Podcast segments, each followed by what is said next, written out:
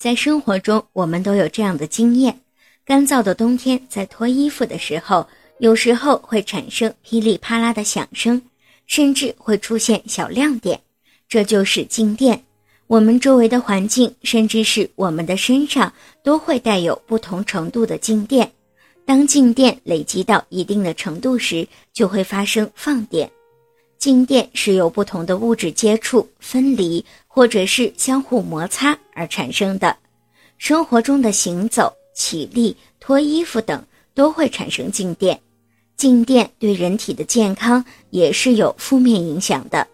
持久的静电可能会引起人体血液 pH 值的升高，尿中的钙排出量增加，血钙减少。静电对准妈妈的健康危害最大。可以导致准妈妈体内孕激素水平下降，使准妈妈感到疲劳、烦躁，以及出现头痛等不适的感觉，甚至引发流产或者是早产的情况。如果您在备孕、怀孕到分娩的过程中遇到任何问题，欢迎通过十月呵护微信公众账号告诉我们，这里会有三甲医院妇产科医生为您解答。